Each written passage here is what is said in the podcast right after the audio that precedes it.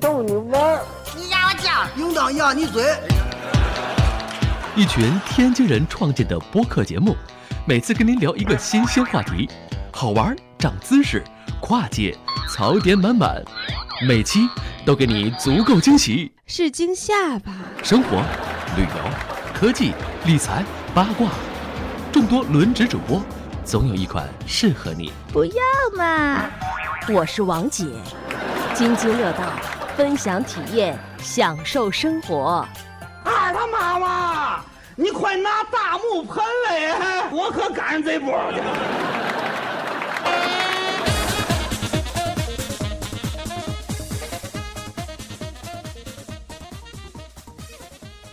各位听友，大家好，这里是津津乐道。呃，这期聊的话题有点小众是吧？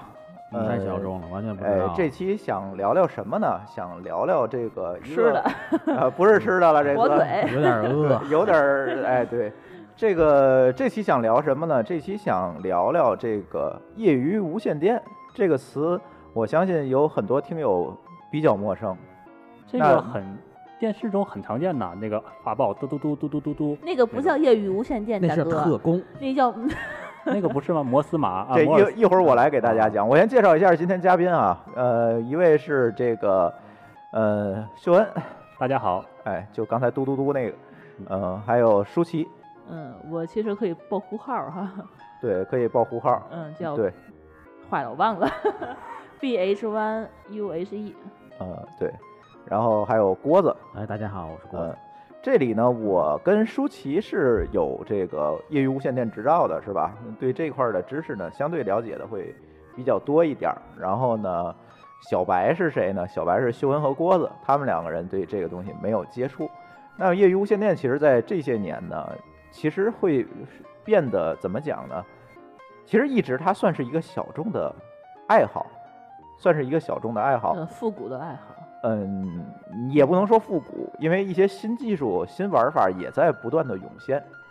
对，那个大家最常见的这个，你能够从街上看见的业余无线电爱好者，你去怎么看呢？你就看他的车后面有没有一根巨长的天线嗯，俗称苗子，在天津对吧？啊？对，那个那个天线在北京也叫苗子， 哦，对，它有一根全天部都叫苗子线，吗一般车里，呃那外地我不知道，对，一般在车里它就会有一个车载电台，那这就是属于无线业余无线电。业余无线电是什么呢？其实就是一群爱好者，他尝试用无线电技术互相来通信，啊，互相来研究这个电波、无线电波传播的规律的这么一个爱好，它就叫业余无线电。那么业余无线电在我们现在日常生活中，呃，如果说实用目的的话，其实更多的，比如说我们那个，比如自驾的时候，哎，一堆车开出去，大家可能会用，我们保安的那个腰里对啊那对讲那叫机专业无线电。那出租车司机他们之间沟通也用那个无线电吧？呃，哎，这里就要区分了，就是业余无线电爱好者，有正经的持执照的爱好者，嗯还有一些我们叫黑电台，出租车可能我认为啊，百分之八十都叫黑电台，就就是没他呼们号的本身没有呼号，没有呃执照，没有无线电执照。按照法律来讲，你必须要有无线电执照，且要在你执照允许的频率范围内通信，这才叫业余无线电。那保安他们那些无无线电的手那种对讲机，保安也是对半分，有一些呢是正经的。我如果用这个频率的话，要跟国家申请这个频点，交频率占用费，我才能用这个频点来通信，就是作为专业用途来通信，它不是业余无线电。那在电脑然后呢，还有一些就是黑电台了，它就是它也没有那个交频站费，它也没有经过相关的培训，它拿起电台来往上买一个，它就能用，那就是黑电台。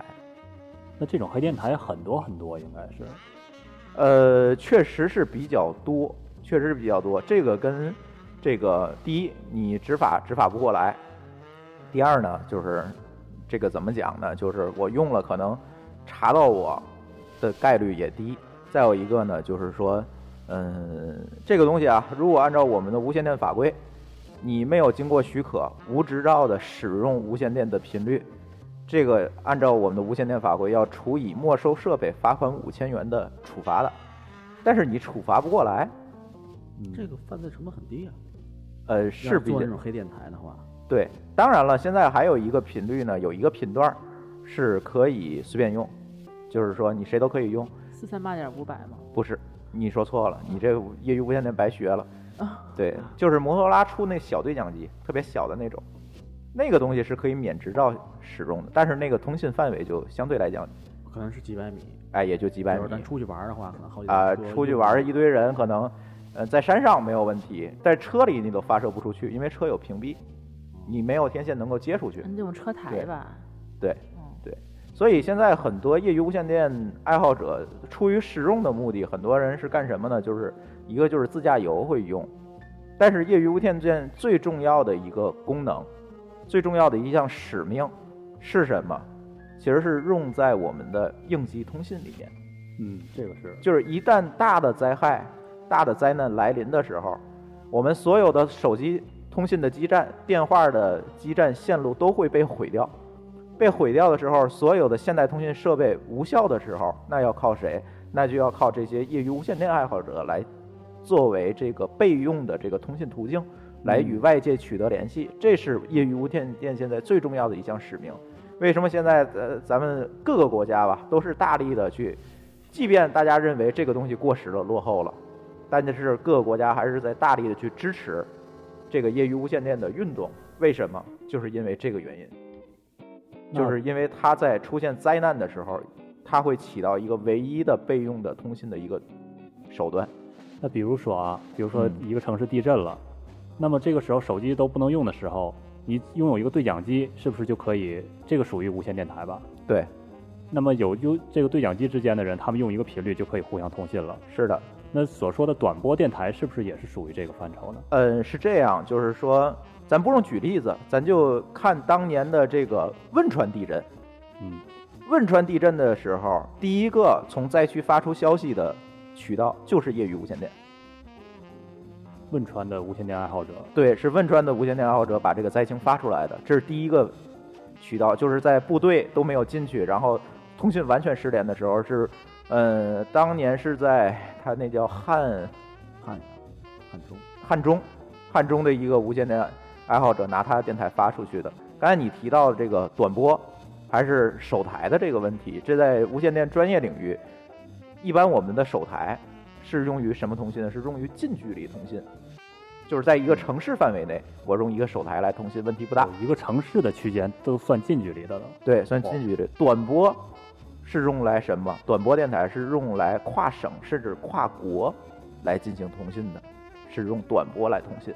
短波可以跨国，就像对有有断台路 BBC 那种的话嗯，可以跨国可以听到。是这对个是可以的。因为是这样，就是说我们的这个对讲机用的都是甚高频，就是它的频率在什么叫甚？甚高频就是一个波长的无线电呢是有波长和频率的分别的，对吧？频率越高，波长越短。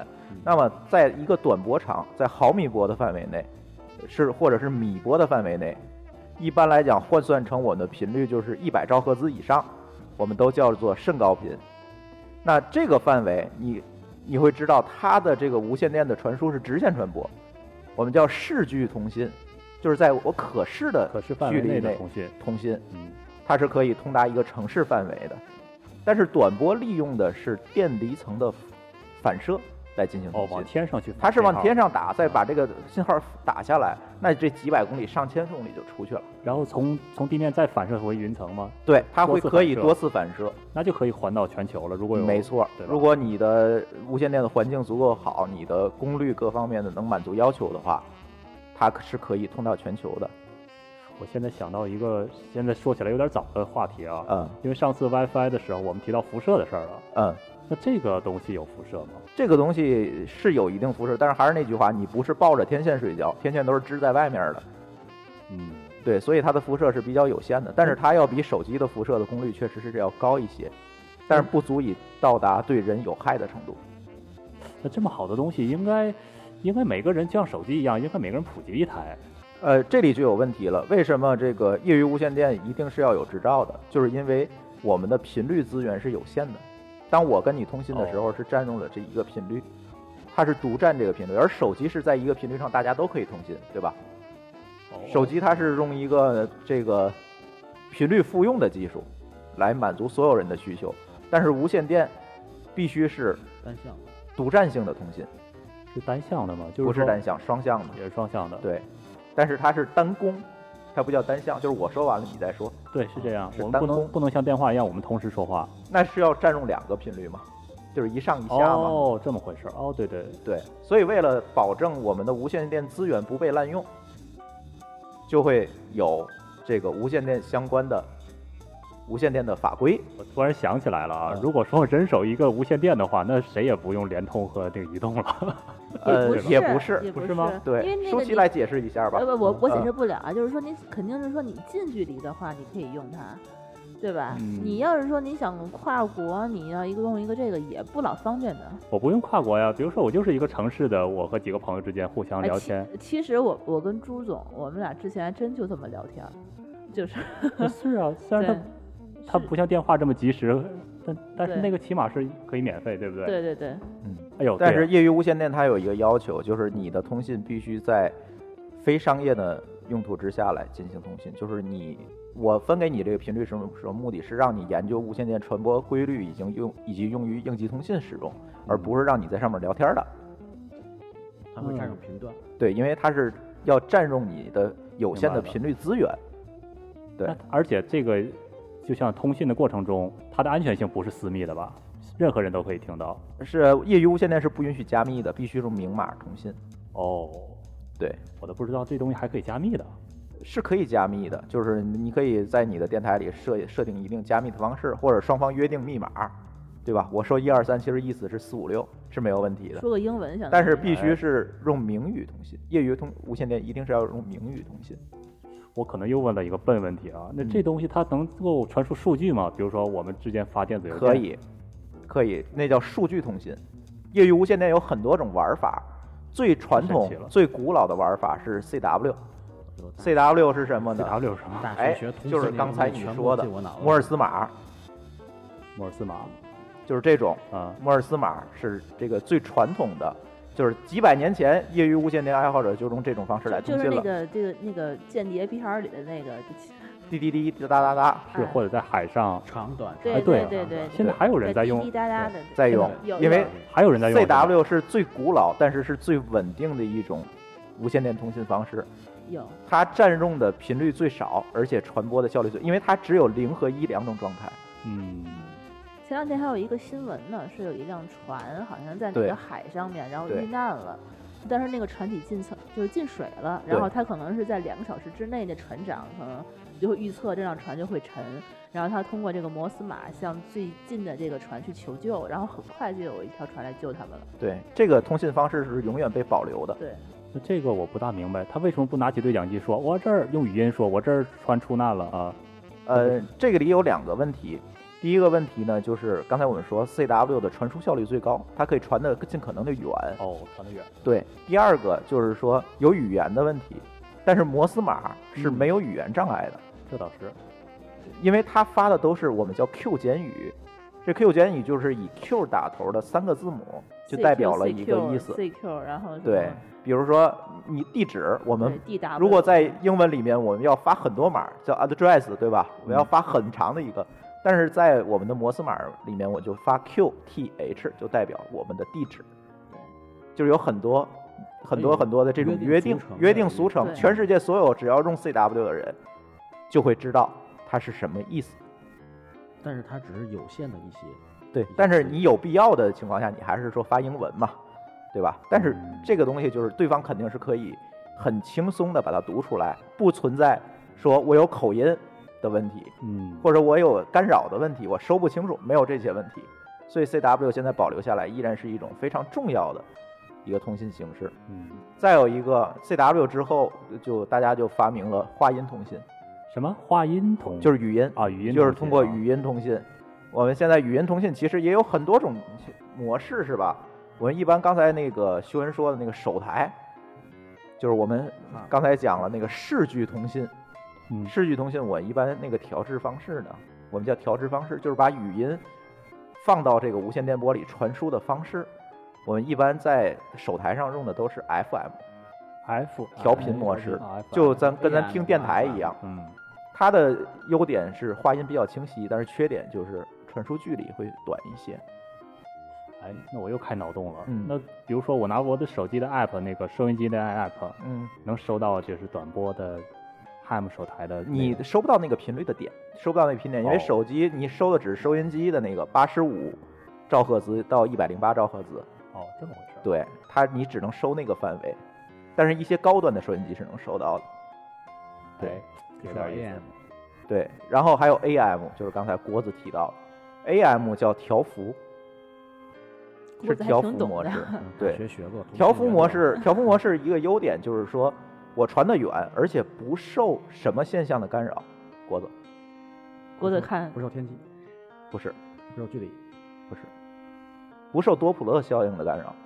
你这门挂了吗？就是说，挂 你如果你在运动中来进行发射的话，它这个 AM 调制模式是不受这个你的运动速度的干扰的。我们有一个效应叫多普勒效应，嗯，所以这个 AM 模式会用在什么领域？你们猜？行进中，飞哎对机中对，嗯飞机与地面的通信都是用哦 AM 模式。 ，AM。那有的录音机就收音机就可以收到这个。有的呃，航空收音机你就能收到 AM 的模式的这个哎，找王大夫把收音机改装一下。但是根据我国的无线电法律，你来收听是违法的。哦，只听也不行。对，就比如说去机场边上要听这些东西，对，这个按照中国的无线电法律来讲是违法的。哦，对，然后还有语音的调制模式叫单边带模式，叫 SSB 或者叫 USB 模式。 USB 我知道，呃，不是那个意思了，不是那个意思了嗯。它是它的优点是什么？它占用带宽比较小，它会用在短波通信上，但是话音不是特别清楚，因为它带宽窄，你话音就不像听得这么清楚了。我还以为只是两个对讲机这么简单的，原来这么多的，对，这么多说法。话音通信完了，还有什么数据通信，还有图像的通信，等等等等，有很多很多的这个东西。对，一会儿得问一下，就是一般的爱好者，我要想玩这个东西，我需要做什么准备？先去考个执照。考个执照，对，不是先买一个手台之类的设备吗？哦，当然不是是啊，你需要有执照之后，你才能合法的使用是对，吧。郭子，你还大点音儿。 OK，我你先要嗯你得看嗯你，得对正我对啊得着它，先要考一个执照，你先去对外面报个班儿去。报个班儿，这种还有培训班儿这种地儿，呃，有因的为你考试的时候，他就会提前给你培训一下，对然后考完试，然后直接下午就去考试去了。其实，其实他考那个试吧，我上次考就跟那个科一一样，他会给你一一一个堆手范围册，一堆题，就是一堆选择题，从题那库里个抽。好几嗯千道的选择题，然后可能会里头抽那么几道，你的目的就是把这一本儿的题都背下来。背下来的时候，你就就相当于是学习它这些题目的这个这个内容了嘛，然后你再去考试去。多少分及格？哎呦，这还真不知道。反正我们都及格了。呃，是这样啊，呃，我们的无线电执照分为 A 类、B 类和 C 类。A 类是最低的，呃，就就像初刚级才者舒嗯淇嗯说的这个，它可能题库里有一千，呃，有九百六十道题应该是对，然后考从里面抽八十道，然后满分应呃及格分应该是九十分，啊，那跟科就是你要你对错八道题应该是对他那还最多蛮简单的，里头好多对啊都是物理题，还有电路的题。对，别就录学过那个高中物理的考这个，啊一般应学该高问中题就学完不高大中物理问题都不大，对对。然后 B 类呢，呃，B 类是一千两百道题，这个考试它还涉及到摩尔斯码吗？没有，那是另外的东西了。呃，是这样啊，按照这个我们国内之前的考试规则，你考高级别的无线电执照的时候要考摩斯码，但是现在已经把这个考试项目取消了，嗯，对，变成一个选修项了。我 我觉得那个秀恩对那摩斯码特别感兴趣。因为电视中我看到很神奇啊，啊，还有那个灯，哎，就行验上那个灯，下次我邀请你来我们家，我们家有三个，就是那个那就那个啊练习器，手贱那个叫。对，我们我们考试的时候专门去买了两个那手贱，就专门滴滴答答在那儿玩就是儿按，就按那个练东西那吗个。对对，因为我们俩去考过那个那个摩斯码的那个那个证书去，嗯然后当时就是买了一个，在家有考试，你得你得上你台得背那个摩斯你码得上嘛。台去把那个东发西出来得发出来，然后我们就真的去买了一个，在那儿摁那个，然后手那个电脑里头还有那个模拟器呢，可以解然后析，嗯，就是就是拿键盘，这这这就是拿那个空格键去摁嗯啊，当那个滴滴去去去摁那个，然后你要很顺畅的发出一段句子来，然后你还要抄，就听别人的句子，然后你要抄下来。我的天，那感哦情然后我们家就专门有一个那个设备，你要感兴趣的话，后来你可以试试手感。那是刚才你是说那个考试的时候，现在不考摩尔斯码了吗？对但是我们考了这个选修项，对，哇，对我们两个都都考下来这个了。天哪！对。对，然后现在的执照是 A B A B C 三类，B 类的题比较多，而且它有一些算术题，有一些运啊哎也算是道题算术题但是哦你。把那，C 类就会更多一对些。你把对 A 类考下来，你就能够拿到一个呼号了。你拿到这个呼号以后，来你先解释一下啊呼呼号，号呼是号，什么哎，对对对，我对吧这个很有意思。对，呼号其实是标记每一位业余无线电爱好者的你唯一的一个身份识别号。就你的名字嘛，对，这个识别号是全球唯一的。然后识别呃，中国的那个无线电执照的那个号，就是无线电呼号的号码，一般都是六位。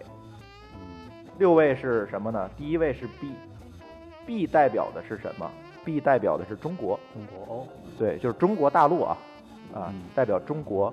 然后呢，第二位没意义，是一个顺序号。第三位是一个数字，第三位这个数字代表的是什么？是你所在的无线电分区。中国从零到九，呃，从一到零，这一共有十个分区。一是什么？一是北京，嗯，天津是三区。对。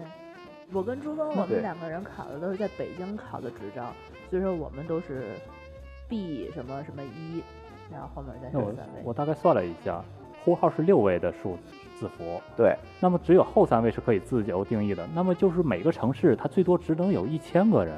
不是啊，第二不个是因为它除了第三位是数字以外，剩下的都是字母。哦哦，二十六位字哦母，是你可以26二十六乘二十六乘二十六那么多次方。哦，那那就那对就多对了。对，它是一个就是按顺序分配的啊，也不不只是是你自己选不只是的。阿拉伯数字，还有字母。对那对，你像，我的呼号就是 B G one，就是 B G 一，嗯，呃 U X N，哦，对，我听你说了很多对次，但是没 记住。然后它就比我靠后，所以它就是 B H 了。那我因为我考的对晚嘛，我是今年才啊去年考的，我对就是 B H one U H E。对，它这个 G 就是在 H 之前，它是零几年考的，你是零九年我零七年考的零，七年考的对，然后再往前之前考的话，就有人是 B，就是就五位了，就已经不是四位，就不对，那是是六位以前一了个遗留问题，现在没有了。就是以对前升级之后要改呼号，就是要改成一个短呼号，现在没有了。嗯就是这呼号将会不会像将来像 IP 地址一样变成 IPv 六一样，因为它不够用了。呃，不存在不够用的问题，因为业余爱好、业余无线电爱好者只有这么多，不会每个人都会有执照的，这是不允许的。增它的增量不像是对它增量对，没没有有那那么么大多。对，而且即便是增，我可以再加一位，变成七位。嗯而且你看啊，这这么多年考到了一六年才刚刚排到 B H，所以这是一个非常小众的真需小众小众的爱好，它光还是北需要一京嗯定的专业知你光识。北京 B H，对吧？后面还有那么多位可以用呢。那你说全国呢？对吧？天津就是 B H 三，然后后面还，嗯天津加一起的话，你有二五六乘二五六啊乘二五六这么多人去考吗？我估计第三位可能拿是按省份来划分的，是吗？呃，它是 BH 按就是无线电分区来分的，啊，按北分京区独占一个分区是一，然后天津跟河北应该是共享一个分区叫是三，然后西藏是零，对，它是这样。上海是二。江苏上海不记得了，不好意思，啊学学艺不精，对，背不下来。对 对，是的，这个我能理解。我刚才想到的是，你在联系其他人的时候，你肯定不是谁都能联系上。比如说天上飞的飞机，我估计你就联系不了。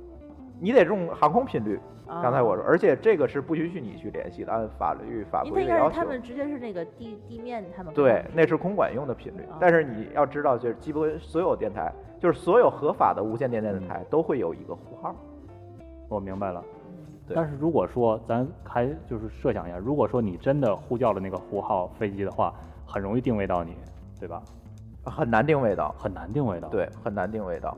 如果呃你经常这么干的话，那离被查水表就不远了。那是啊。对，而且这个东西是一个非常严重的一个刑事当然犯罪。很想想也知道对很你严如重。果是用你的电台去联系飞机的话这，比虽然在你有飞这个能力，但是你不能这么干，就是对这样一个问题。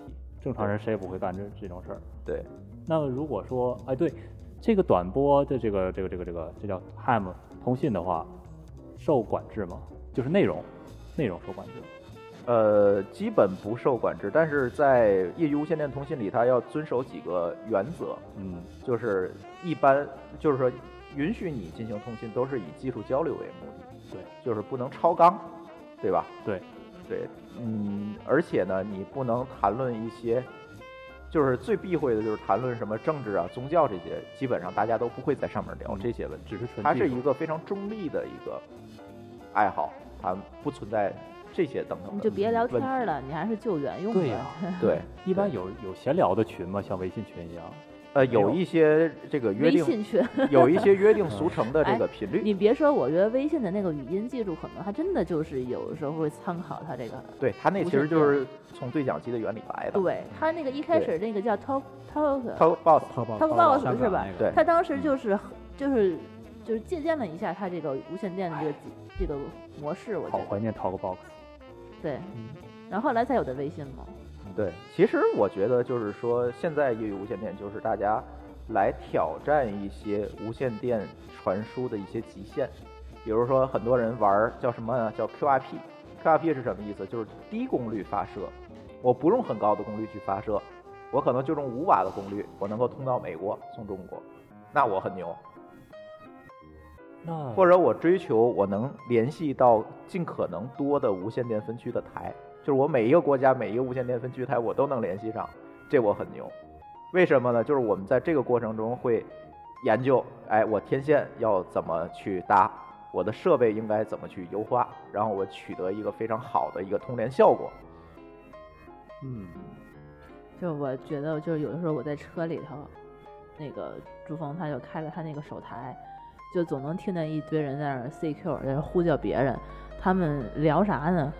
就是聊说你能听见我吗？你信号好不好？你在哪儿啊？你对嗯离我多少公里、啊？就是交换一个信号报 对告，。我就是说，哎，我能通得更远了，更远的人家能听见我了，他们就觉得很嗨。大对大概聊天内容就是这个，没有别的。呃，他们说的都是汉语吗？对，但是他们都是用非常专业的那个，呃，这个简语，对对啊，CQ CQ，我是 A B C 一二三。对，对然后听你到的全 QTA 回有那个有朋友可以超收吗？然后您 QTA 是在哪个哪个位置啊？然后你这个设备是什么什么什么？然后你的功率是多少多少瓦？然后这边听见了以后就会说，呃，回答说，哦，我能听见你信号是五八什么的，就大概这个样子。还是挺有意思的。对，但他们感觉说话也没有什么实际的意义，他们的他们的那个觉得好玩的，就是觉得说啊，我能通得更远，听的人更多，大家就是追求对一个我通得更远，因为这在一些应急的情况下，这是非常重要的一个性能嘛。对就是我能够把自己的信号传得足够远。对。那我曾经有一次，我记得最远的是我们在天津呃北京开车到天津的这个高速路上，是吧？哦嗯，然后那大哥在哪儿？在香山还是在哪儿？在怀柔呃，。最远的一次是在北京，我们家我抄到了草飞店儿唐山的那个信号，那是最远的一次，对就是不是用短波啊，就是用我们普通的这个。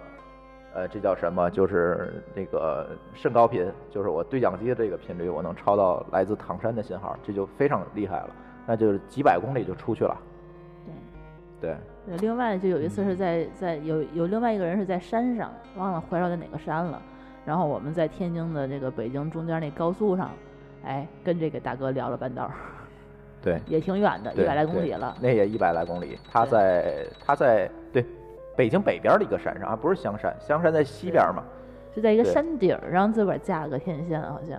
对，嚯，好多人喜欢下去班儿做一件事情，他们叫野外架台，就是我把我的设备扛到山上去，因为山上有一个好处，第一个地势高，我能传得远。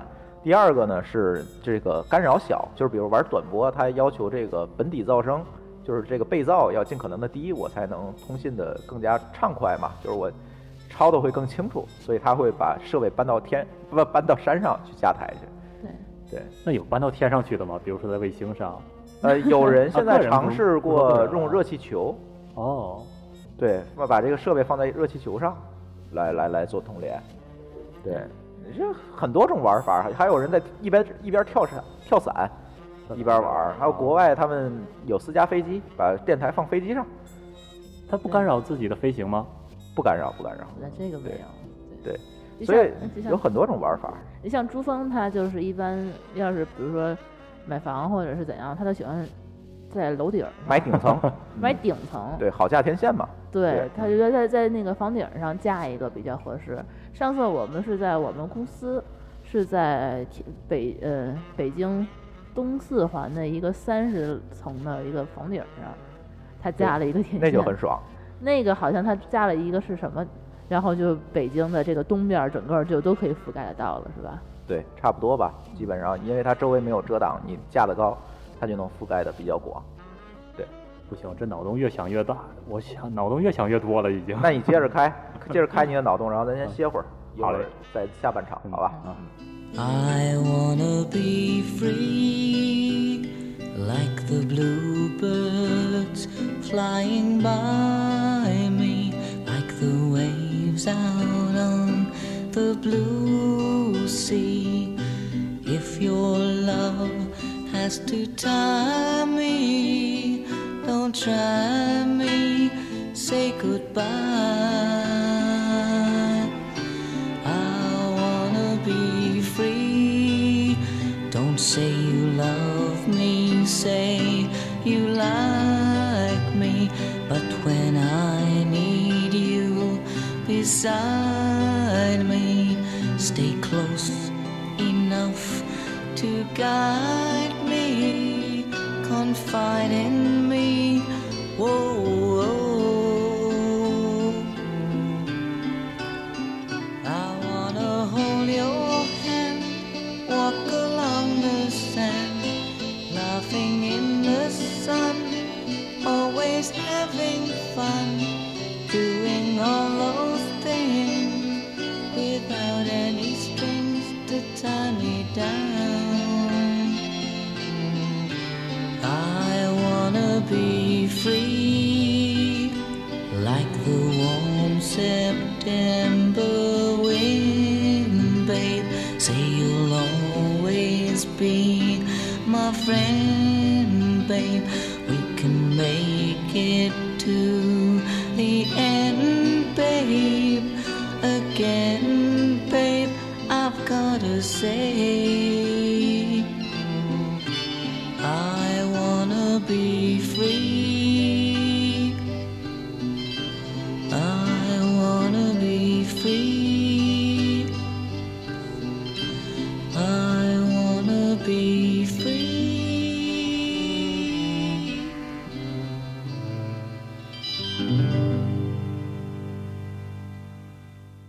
津津乐道，欢迎回来。这个这期聊聊小众爱好，业余无线电是吧？这个，呃，上半节回答了回答这个修恩同学的各种各样的哎脑问洞题，我哎，是开开的了太大开了，脑洞，感觉然后肖恩很很感兴趣的样子。对这个下半集，其实想跟大家聊聊吧，这个业余无线电到底它是一个，它能干什么用？或者说，业余无线电它的这个本质的目的为什么会存在？就是这么多年，其实从这个无线电技术发明的那一天起，这个业余无线电就随之发生了。给大家讲一个例子啊，就是说，刚刚有无线电的时候，其实大家是不知道短波这个东西是可以通全球的，而是在某次的事故当中，由一位业余无线电爱好者通过短波向外发这个求救的信息，无意当中被另外一个大洲的人超收到了，然后大家才发现哦，有电离层反射这么一说，这个东西才我们才知道它是可以通到世界各个范围的。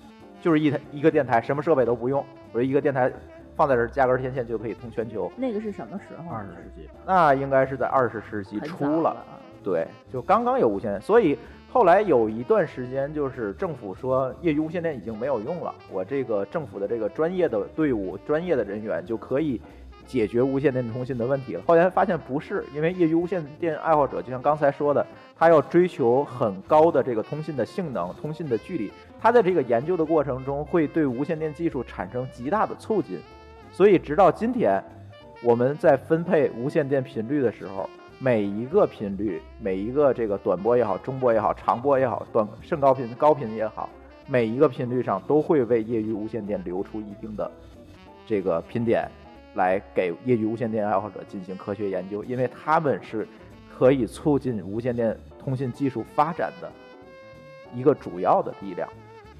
所以，这个业余无线电爱好者，业余无线电才会在这几百年当中一直的生存下来，成为一个到现在依然是一个，嗯，我们可以理解成从相对来讲，它还是一个大众的一个爱好，因为中国的业余无线电爱好者现在也有上百万了，哇，那么多，也有上百万了。上百万对，你数呼号你就知道了。就你把那对个台子就调到四三八点五百，你会发现它就一直不停的有人在嘚吧，对，在聊天儿。啊对，四三八五百是一个现在是约定俗成的一个全国通用的一个通信频率，基本上你走到任何地区，你用这个频率都能叫到当地的无线电爱好者。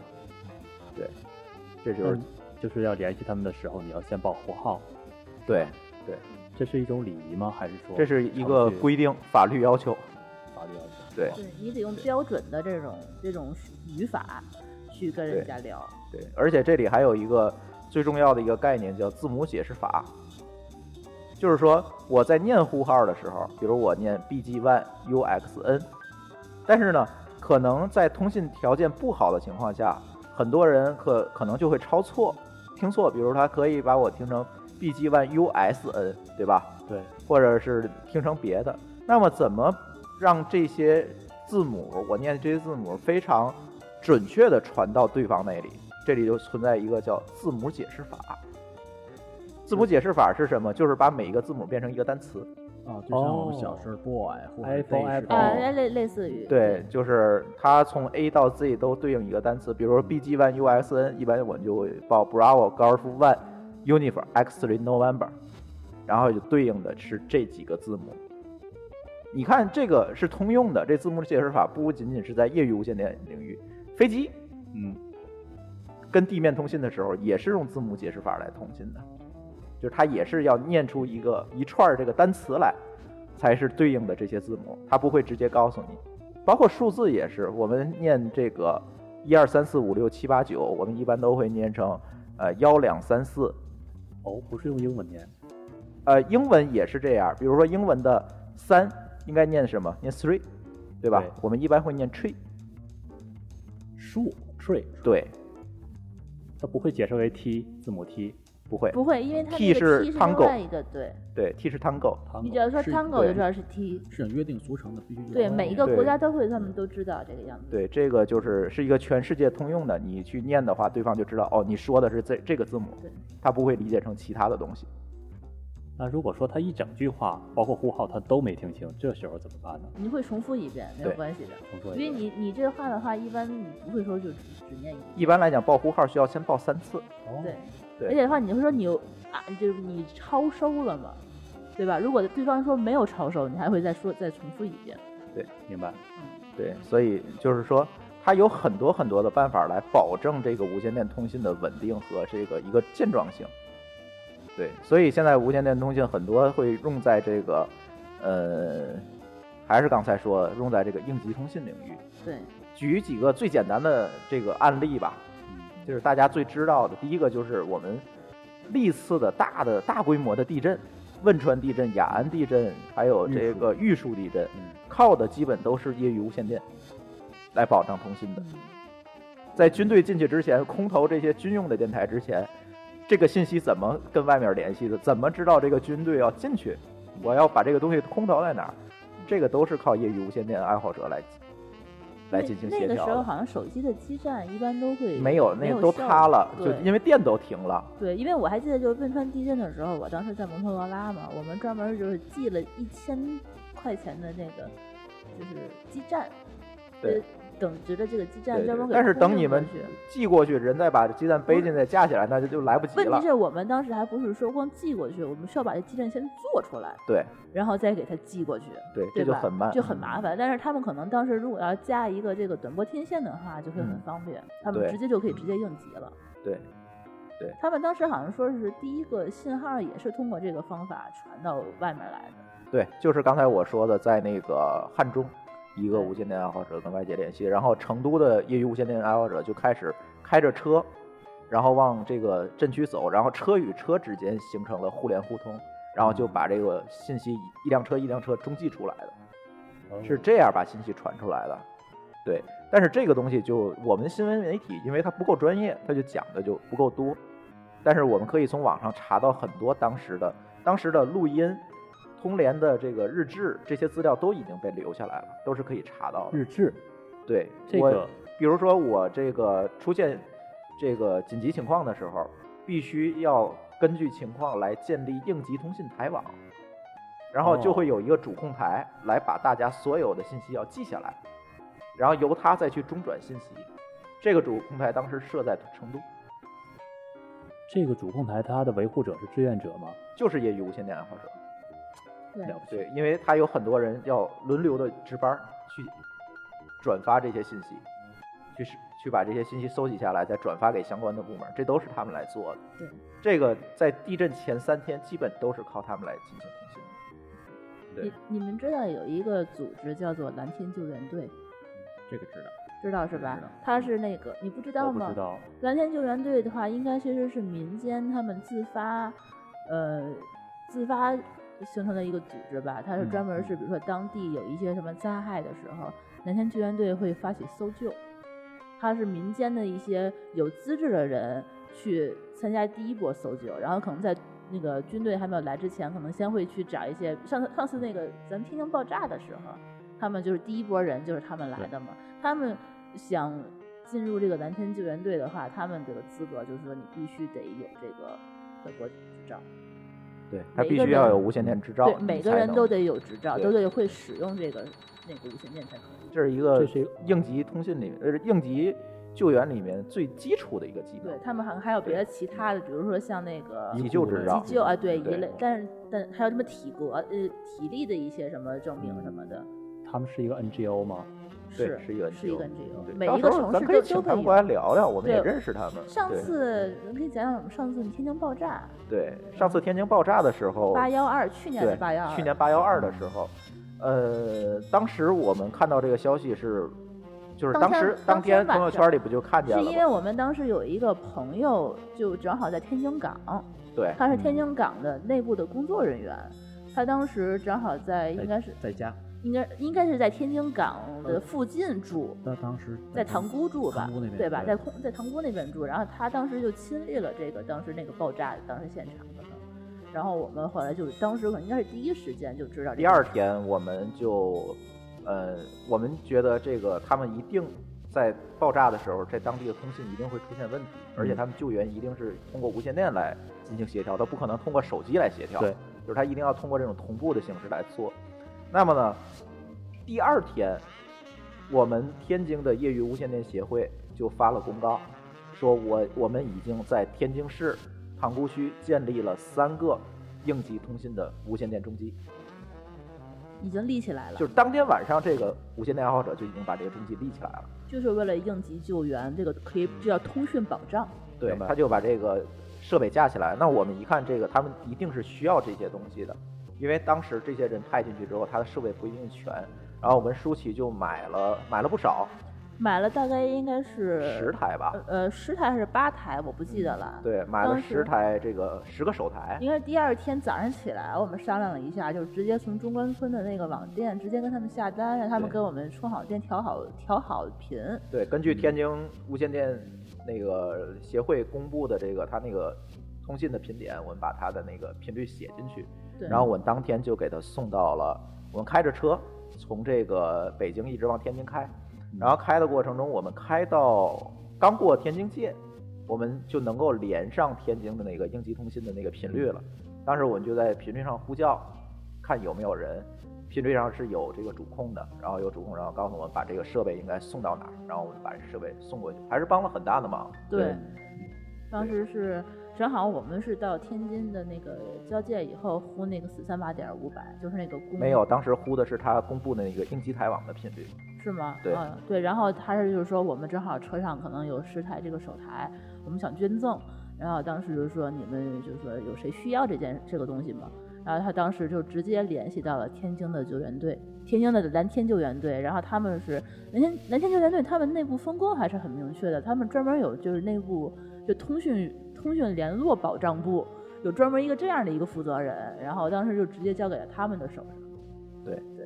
对，这个就是在，还有包括我们的这个绵阳地震，还有我们的这个玉树地震，其实都是业余无线电起到非常重要作用。因为为什么呢？就是政府的应急通讯设备不可能常年的放在那儿，即便是常年放在那儿，可能也损坏了或者没有人维护了。嗯一旦出事儿，就是靠业余无线电爱好者手里的这些每天都在用的设备对，来保障通信。它就这个是一个非常重要的一个目的。我我们国家每年都要举办这个业余无线电的应急通信演练，一般会在呃有一个业余无线电爱好者有一个自己的节日是五五节，就是五月五号，哎，为什么是五五节呢？它是有一个典故，你可以去维基百科。啊，你也不知道等于。对 我忘了，五五节，五月五号就五月五号。他是不是一般是在山上？可能他们会找一个地方来进行这个业余无线电通信的这个对保障演练。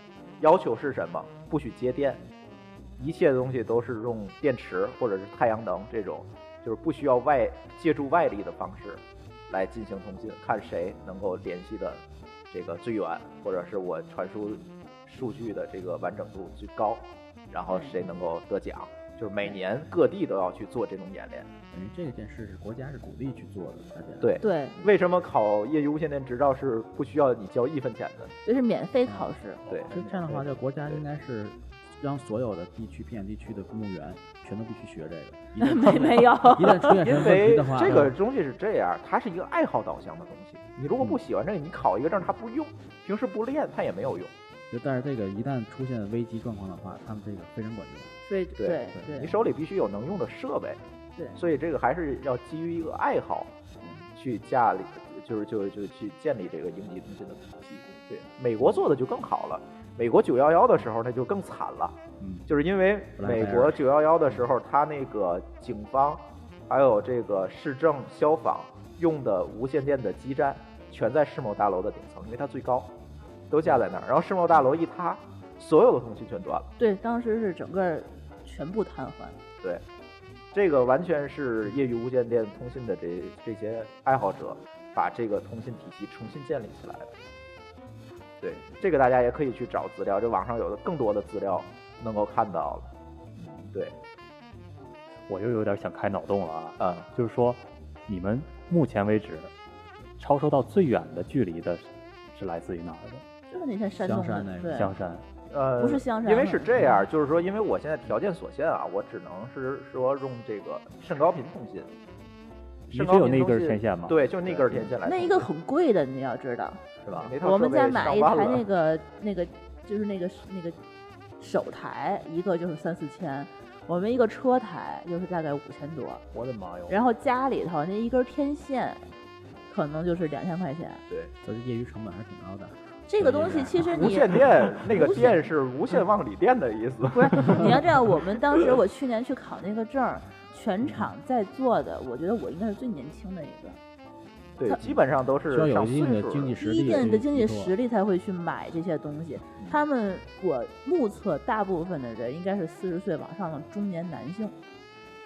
然后包括那个，就是说你通联的时候，你听他们聊天儿，你就能感觉到年轻人应该都不会玩这个，对，年轻人都在微信上。对他们也没有这个意识，可能觉得说这个东西可能是是有用的啊，或者怎样的。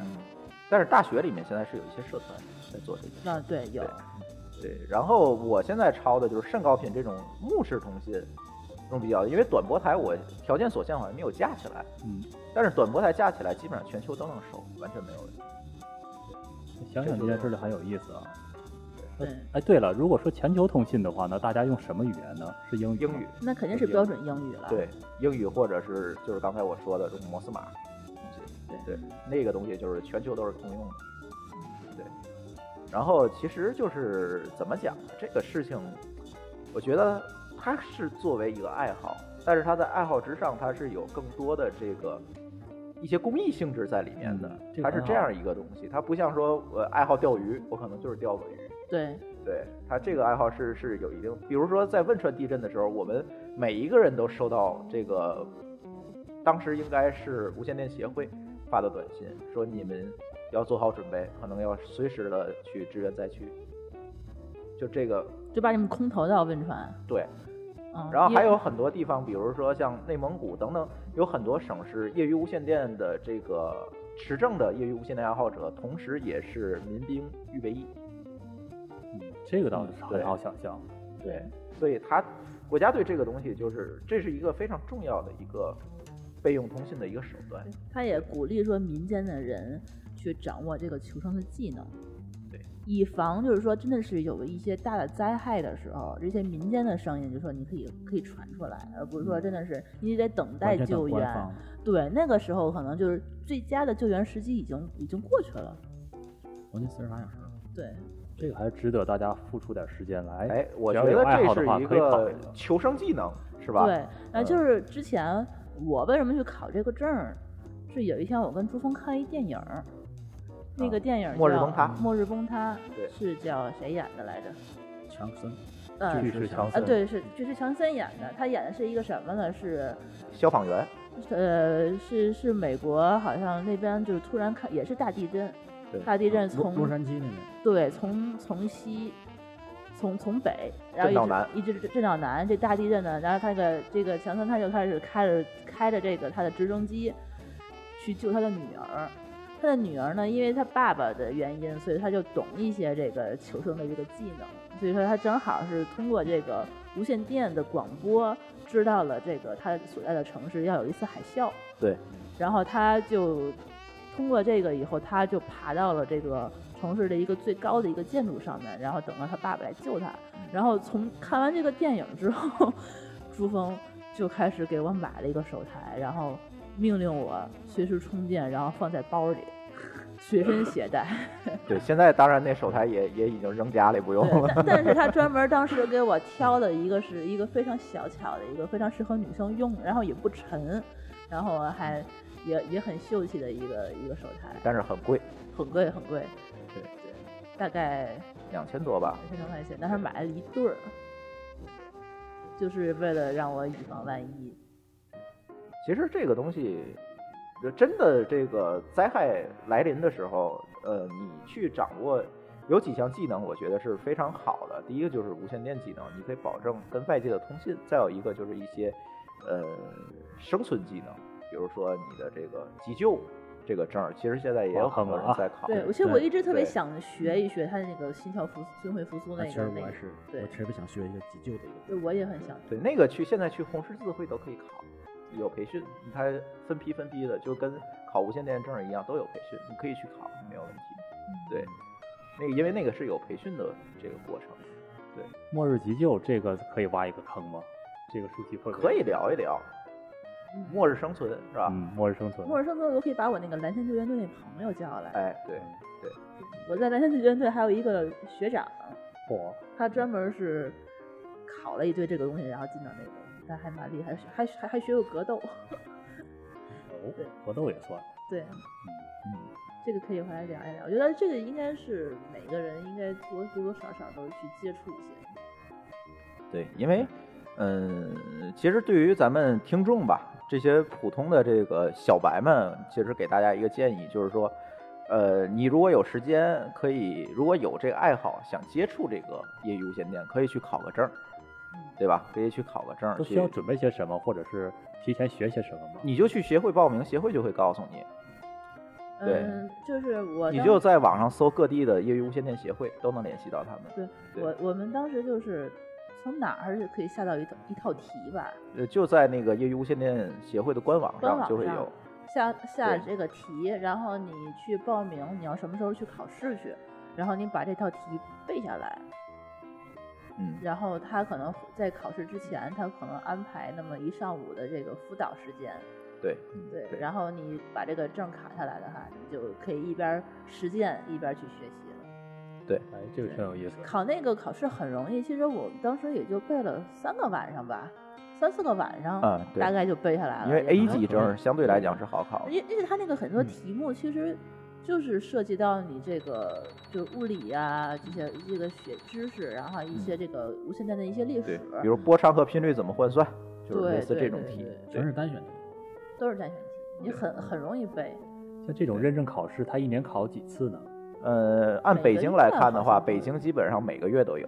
每对哦，还还对挺频繁的。对，对天津也是有，天津也有，天津拉的时间比较长，但是有一个窍门儿，就是无线电的操作证儿是国家级考试，所以说你在哪儿考都行，哦，明白。你在哪儿考都可以。所以说像离北京近的就直接去北京考就可以了。对，然后呃每次他那个微博账号上每次都有通知，然后你按着通知去报名，也不花不用花钱，就直接去考就行。对，然后对，但是如果大家没有说，哎呀，我没有时间去玩这个东西，没有这个爱好，我也可以建议大家，就是你可以在家里备一个无线电的，就备一个手台，其实就行手台也没多少钱啊，五瓦左右的对手台，然后但是这个手台一定不是说保安用那种，上就俩钮那种，一定是有键盘的，就是可以输入频率的这种手可是台。他有手台，但是他没有那个自己的呼号啊，他没不关能系，合它可法以接的收也可以啊你，可以就比如在紧急情况下，可能就啊，那倒对是。对吧？对，你可以备一个比，如为啊时常把电充一天津充。地震对的话，你通过这个，你起码能够接收到官方对政对府对的对消息。这倒你是。起码你跟那个他们不，你要是接收消息，你有个收音机就行了。啊，也是也是对对对对，还是说能够跟外界能够保持一个联系，对在通信所有通信都中断的情况下，你把频率调到四三八五百，放心，肯定有人应你。对，四三八五百，对，对因为那个时候应急通信台网早就建立起来了。那能给我们推荐一下，就是说买什么样的对讲机吗？呃，其实现在很多的这个国产的对讲机已经相对来讲不错了。我建议大家，如果不是经常玩、重度的使用的话，就买一个国产的就可以了，比那如宝丰什么的，啊宝丰或者是灵通。多少然后钱啊？大概如果是一个五瓦手制品的话，可能五百块钱左右。带键盘对好输入的那种。对哦对，五百块钱左右，基本上，呃，基本上所有的频率你就都可以呼叫到，都可以听到，只是能听到，啊、也可以呼叫。但是但是他在没有操作证之前，不要还是不要呼叫，是就吧不要乱玩儿它不。要乱玩儿。对但是一对旦遇到急状况的话，是那可那以是让对网可以其使实用现对在那个呼叫那个频率上有很多没有呼号的人，就在那儿就是乱呼，但是一般那情也况够下讨厌的，都啊没有人理他，就是他呼叫的话没有人回应对他他不你报呼号，没人理他的。对，你就没有对呼号，你在那儿乱呼的话，就是你就很影响市场秩序。对呀，这个就对是很不好。尽量的话还是去考一个，如果我只是听呢，我不说话，我只是听呢，听 OK 呀、你听吧。收听其实按道理来讲，没有证儿也不行。也不行，对那还是考一个证吧。对，考一个证儿，我觉得如果有这爱好，考一个证儿问题不大，也不难。既然都这么考扶一个持了，这么支持了，还是考一个，对这样用起来也方便。，对，A 类证儿只能是用这个 UV 段儿，就是我们说的甚高频，然后 B 类证往上就可以用短波了。短波的话，那应用范围也比较小吧？短波能用在什么地方？呃，短波其实是一个跨市区通信，跨市区通信指的是什么？比如汶川地震了，嗯我在汶川的县城里喊，喊再远，两百公里范围内可能都塌了，都没有电，是没人收到的。就这个时候就可能会用到短波，哦，电离层，对更远我可以啊呼得更远。当然，一般来讲，就是当遇到重大的自然灾害的时候，呃，各个国家的业余无线电协会都会公布一个应急通信的短波的一个哦对嗯频率。有印象。那这个频率，全世界的这个业余无线电电台都会避让，就是以备就是灾区可能会有一些信息传出来会听不到，这个频率都会避让，然后所有的无线电爱好者都会在这儿收听，因为它是一个跨市区通信，有可能你在这儿呼美国能收到，嗯，然后它也会对这个信息来进行转发，它是有这么一套应急通信的规则的，对。明白了然后你如果在这个呃无线电频率里你喊出没带的话， Mayday，啊没带的没话对，啊，对，这个时候所有的电台都会静默，等着你来说话。这都是一些一般的这个无线电通信的一个规则。大家还是很有操守的。电影中对看到没对比较多。对对，这个，所以说这个怎么讲呢？我觉得大家可以掌握掌握这方面的知识，对，看看书，或者是上这个相关的网站查查相关的资料。我觉得，哎，是一个生存生存技能吧。咱也不盼着说我们天津、北京哪天会大地震，但是当你比如说，哎，你走到这个进藏，你走到手机没信号的地地方怎么办？是吧？你怎么来求救？其实靠的都是这些东西你。我们家好像这个通讯保障的这个方法还蛮多的，嗯，就是不光除了这个手这个无线电我们玩儿，然后朱总之前还买过一个，能说吗？啊，能说吗？那个电话，哦，我们家还有一个海事卫星电啊话，对，对，那个海事卫星电话真是有一次我们一个朋友去考察雅鲁藏布江大峡谷，然后我就把这个电话给他了，结果还真是帮了他们忙了，对，就是他跟后方就没有手机信号就失联了，最后真是用这个海事卫星电话去解决的问题，叫来的救兵。海事电话就是说在大大洋上也能打电话那种设备。它直接连的是卫星，它是跟卫星通信的很贵的，对你要打每一分次钟几想美金想吧象。得 到，对啊，对，但是但是那个对那个用那一次我觉得就值了，对对，那但个是东西救了有用的东西十十六七个人那一个电话。就因为你要就是真的是要做好很多 Plan B、Plan C 什么的，就以防万一的时候，对，但是我那海事卫星电话好像欠费，一直还没续呢。 每天出去玩儿你就给它 打上续有滞纳金吗？啊，有滞 纳金？没有，应该没有可能得交重费新就买个行号儿吧对，交费就行。我记得我之前那个初中他玩那个电台那黑科技，呃，不叫黑科技，就是好玩儿的是，有一次我们俩去那个天津机场、啊，接对 婷婷，对我一般去机场接人都不看机场大屏幕，我直接打到那个机场塔台那频率，我看那个飞机什么时候落地，因为那是最准的嘛。嗯，这是我很们俩神奇就是在把那个车往机场那个停车场一停，然后把那个就听听到那个驾驶员就是说 到哪儿了， 对，一直从那个进了兰州管制区，我们就开始出了兰州管制区就开始停，一直听到飞机落地，啊，然后落地了我就下去接人家。哎，有的时候那个就是总有飞机的，不是掉下来，它之前可能会有那些求救的一些信号啊，或者那个刷出来的那些那个语音记录啊什么的，那个东西就不能听得懂。 对，那些东西，对，那时候又爱另另外一个层面儿，那些是有一些航空知识的东西，是吧？嗯对，这可以再挖一期坑，是嗯吧？又又一个 坑，啊，对，对还对有朱对朱总是考过航空执照的，航空执照、飞行执照。飞行对执照，，但是那个执照也是过期 了。现在这我当时就觉得说，朱总，你万一赶上地震的话，你一定要开着飞机来接我。 没法落怎地么，看那个灾那难时候片就儿落地不了了。所以需要考一个直升飞机证。嗯呃，对，那太难了，那个太难了。对，行吧，我觉得这期节目聊的也差不多了，嗯这个、呃也是跟聊大家聊聊这个一些小众的东西吧，对吧？聊聊黑科技，然后大家有什么问题就可以在微信里面给我们留言。然后这期又挖了好多坑，是吧？嗯这个我们我们慢慢填吧，对吧？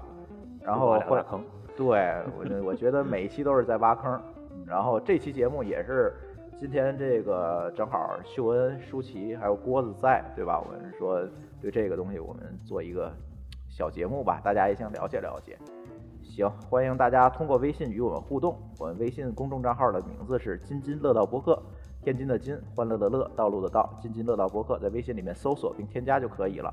我们强烈推荐您使用泛用型播客客户端来订阅和收听我们的节目，因为这是最新最快，并且可以完整收听所有节目的唯一渠道。iOS 用户可以使用系统自带的播客客户端来订阅，或者可以在我们的微信公众账号里面回复“收听”两个字，来了解在更多系统里面订阅我们播客的方法。与此同时，我们的节目也已经在荔枝 FM、奥拉 FM 和网易云音乐三个平台上线，你也可以通过以上三个客户端来订阅和收听。好，津津乐道的这期节目就到这里，感谢大家的收听，再见。再见。再见。再见。 25 years and my life is still trying to get up that great big hill of hope for a destination. I realized quickly when I knew I should that the world was made up of this brotherhood of man, or whatever that means into a crisis times when I'm lying in bed just to get it all out what's in my head and I I am feeling a little peculiar and so I wake in the morning and I step outside and I take a deep breath and I get real high and I scream from the top of my lungs what's going on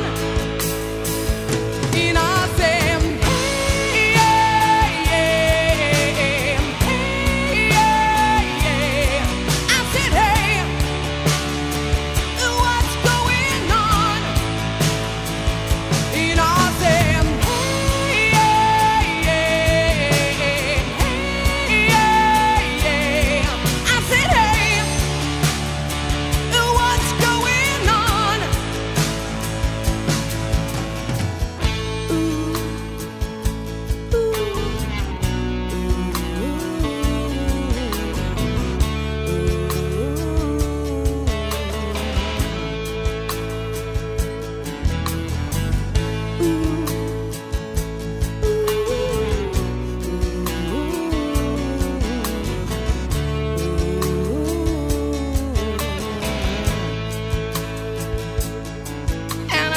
Oh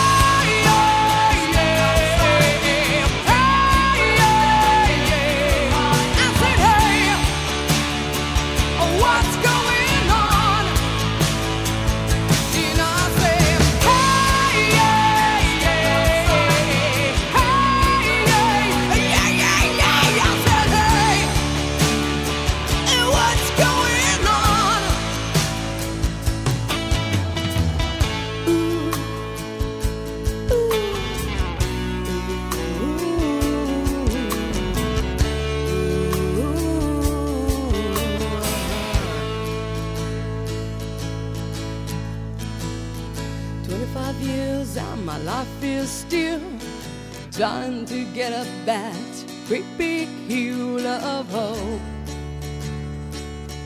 for a destination.